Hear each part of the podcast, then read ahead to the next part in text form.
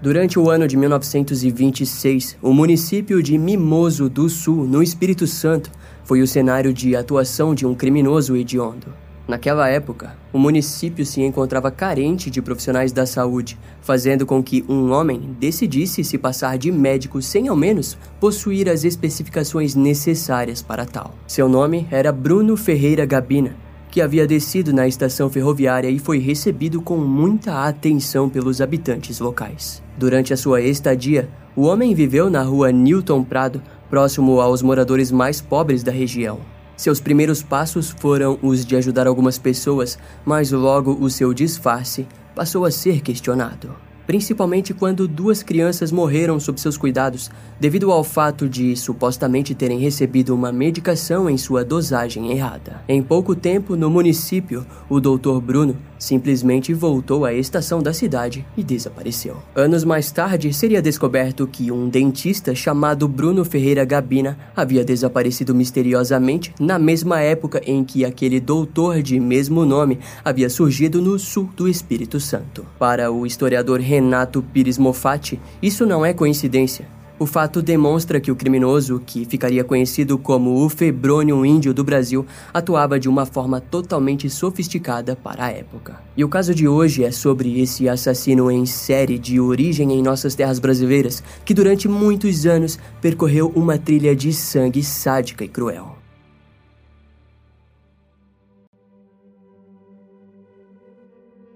Depois de fazer duas crianças suas vítimas no sul do Espírito Santo, Febrônio partiu para o município de Rio Casca, em Minas Gerais. Lá ele se apresentou como Doutor Uzeda Filho, onde continuou a atuar como falso médico. Suas ações o levaram à sua próxima vítima, uma mulher em trabalho de parto. Após aquilo, Febrônio foi para o Rio de Janeiro, mas no dia 8 de outubro de 1926, ele acabou sendo preso ao ser flagrado em atitude suspeita no Morro do Pão de Açúcar. A polícia logo percebeu que o homem era um tanto quanto peculiar, apresentando ideias delirantes e contando uma série de mentiras que o levaram a ser enviado para o Hospital Nacional de Psicopatas. Durante o seu tempo internado, Febrônio foi analisado pelo psiquiatra Dr. Adalto Botelho, que o diagnosticou como um total doente mental. Febrônio se apresentou como um homem compulsivo e sádico e que adorava criar personagens sobre si mesmo, como se fosse um personagem invencível. Como forma de atuação, ele fingia ser profissionais do alto escalão, como gerente de hotéis, dentista, barbeiro, policial, médico, chegando até mesmo a fingir ser do conselho espiritual. Febrônio voltaria a ser preso em 1927, onde, na quarta delegacia auxiliar do Rio de Janeiro, abusou de dois colegas de cela. Uma terceira vítima foi o preso menor de idade, de Alma Rosa, que não aceitou as investidas de Febrônio e foi espancado até a morte pelo criminoso. Após alguns meses, Febrônio foi liberado, mas voltou a ser preso no dia 21 de fevereiro de 1927. Ele foi flagrado dançando completamente nu com o seu corpo pintado na frente de uma criança amarrada ao tronco de uma árvore. Enquanto aquilo acontecia, o delegado procurava pelo criminoso após ele ser denunciado por testemunhas que o viram cozinhando um crânio humano. Ao ser preso, foi descoberto que o crânio havia sido roubado do cemitério do Caju. Em resultado, o delegado enviou o suspeito para o Hospital Nacional de Psicopatas, onde foi examinado pelo Dr. Juliano Moreira e pelo seu auxiliar, Dr. Henrique Roxo. Em abril de 1927, Febrônio foi internado no Hospício Nacional para Alienados, na Praia Vermelha, no Rio de Janeiro. Em determinado momento, ele acabou recebendo alta e levou consigo Jacob Edelman, de 17 anos, um jovem ao qual havia prometido emprego em um consultório odontológico. Quando se encontraram livres, a dupla foi até a casa de Otávio de Bernardi, também de 17 anos, que também havia recebido uma proposta de trabalho de Febrônio, mas dessa vez em um abatedouro. Depois de uma noite, os dois jovens foram levados até o município de Mangaratiba e, em um local deserto, Febrônio tatuou o peito de Jacob com as siglas DCVXVI. Alguns dias mais tarde, ele levou Jacob até a praia de Flecheiras, onde o violou sexualmente e, em seguida, partiu para cima de Otávio, que não foi tatuado, mas sofreu o abuso. Dois dias depois, os dois garotos foram liberados, mas estavam em estado de choque. Em agosto de 1927, então, Febrônio conheceu Manuel Alves, de 18 anos, que também acabou tatuado e enganado sobre pretexto de uma falsa promessa de emprego. Diante a denúncia, o criminoso enfrentou novamente a prisão, onde abusou de seus colegas de cela mais novos. No dia 8 de agosto de 1927, Febrônio foi liberado ao ser absolvido pelo crime de homicídio de Djalma Rosa, morto na prisão em janeiro daquele ano. O criminoso parecia ser imparável e, como dito mais cedo, não é de se duvidar que ele mesmo se sentia assim.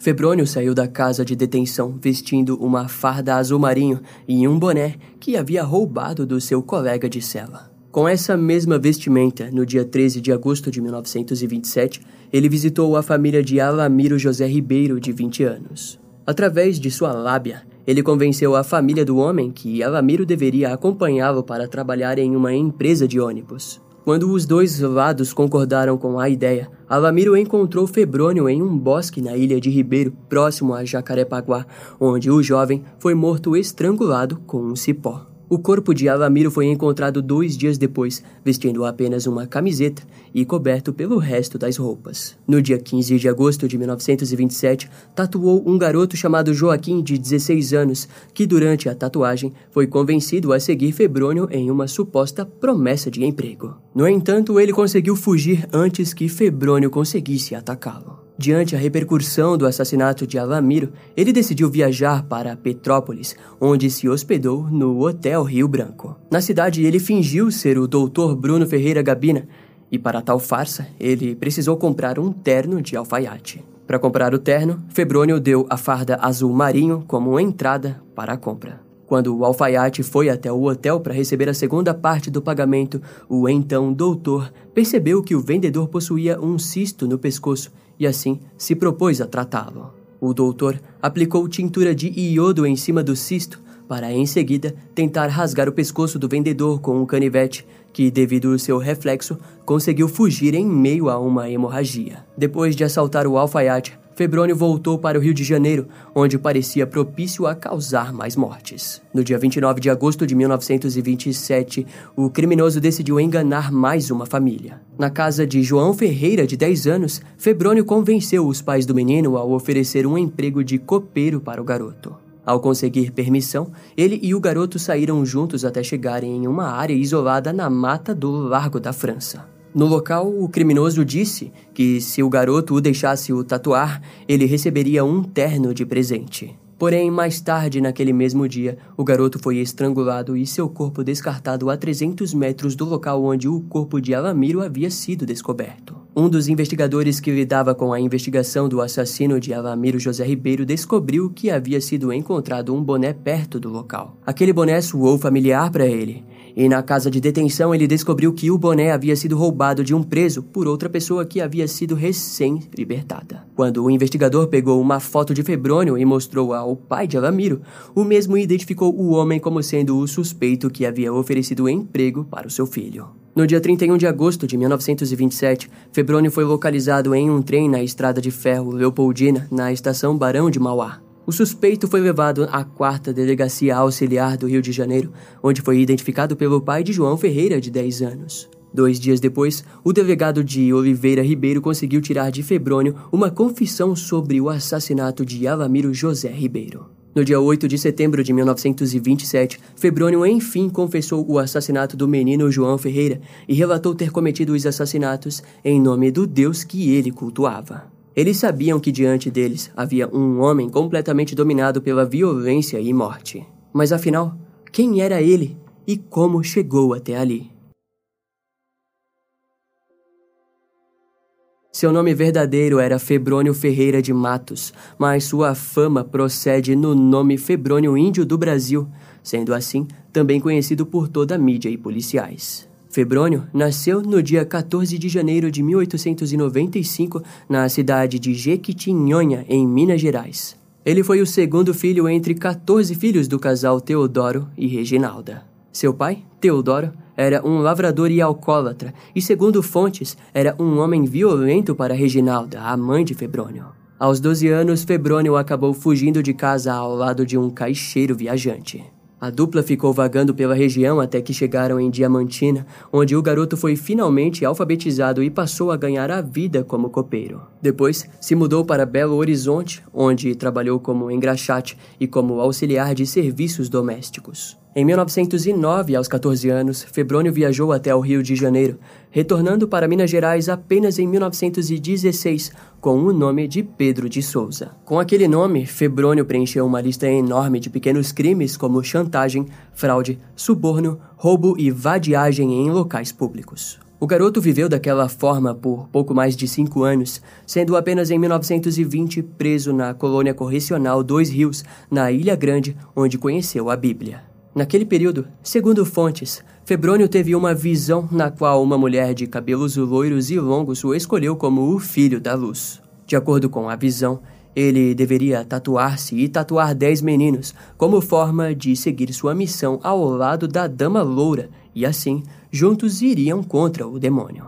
Ele precisaria fazer aquilo de qualquer forma, tatuando assim o símbolo DCVXVI, que significava Deus, caridade, virtude, santidade, vida e imã da vida. Em seu peito, Febrônio tatuou a frase Eis o Filho da Luz, e em seu tronco, ele tatuou as letras DCVXVI, passando em seguida a escrever um livro chamado As Revelações do Príncipe do Fogo. Esse livro seria publicado em 1926, mas todas as cópias seriam queimadas pelas autoridades daquele mesmo ano. O livro possuía mensagens e mistérios sem sentido, escritos com base naquilo que Febrônio acreditava e ouvia em outros lugares. Antes disso, no ano de 1921, após sair da colônia correcional, Febrônio criou a Auxiliadora Médica, um tipo de cooperativa médica que foi até mesmo anunciado no jornal Correio da Manhã. Dentro da cooperativa, Febrônio se apresentava como Joaquim Índio do Brasil. Depois do anúncio, um dentista famoso da região, Bruno Ferreira Gabina, se associou à cooperativa. No entanto, após um mês, os dois simplesmente desapareceram sem pagar o aluguel. No ano de 1922, Febrônio então reaparece com o diploma do Dr. Bruno Gabina em mãos, nos fazendo crer que provavelmente o doutor tenha sido morto. Assim, Febrônio abriu seu próprio consultório na rua Visconde do Rio Branco, no centro do Rio de Janeiro. Curiosamente, a maioria dos seus clientes foram vítimas de atos peculiares, com Febrônio arrancando seus dentes sadios por puro sadismo. A má reputação foi mais do que óbvia, fazendo com que ele transformasse o seu consultório em uma agência de empregos. Foi através dela que Febrônio conseguiu enganar diversas pessoas que procuravam por trabalho e depositavam dinheiro como calção na conta do homem. Não demorou muito para que as denúncias começassem, fazendo com que em 1925 ele fugisse para a Bahia, onde atuou como falso dentista com o nome de Dr. Febrônio Simões de Melo Índio do Brasil. De lá, Febrônio se mudou para Mimoso do Sul, no estado do Espírito Santo, onde também atuou como falso médico, nos levando aos acontecimentos iniciais do vídeo que levaram à sua prisão.